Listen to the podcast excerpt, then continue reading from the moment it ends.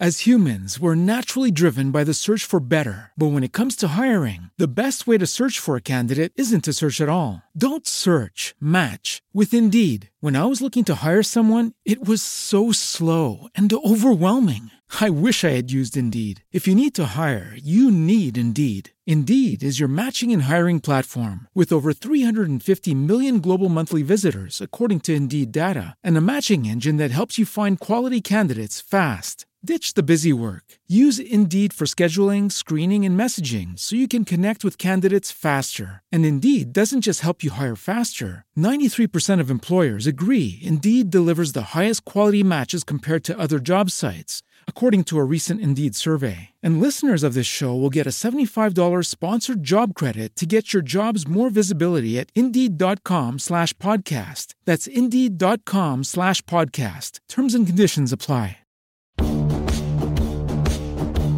Bienvenidos a Networking con Causa. Mi nombre Ani Torres. Bienvenidos, yo soy Alfonso Carrera. Y nuestra misión es conectar personas, compartir conocimiento, apoyar el desarrollo de proyectos y crear comunidad. Comenzamos.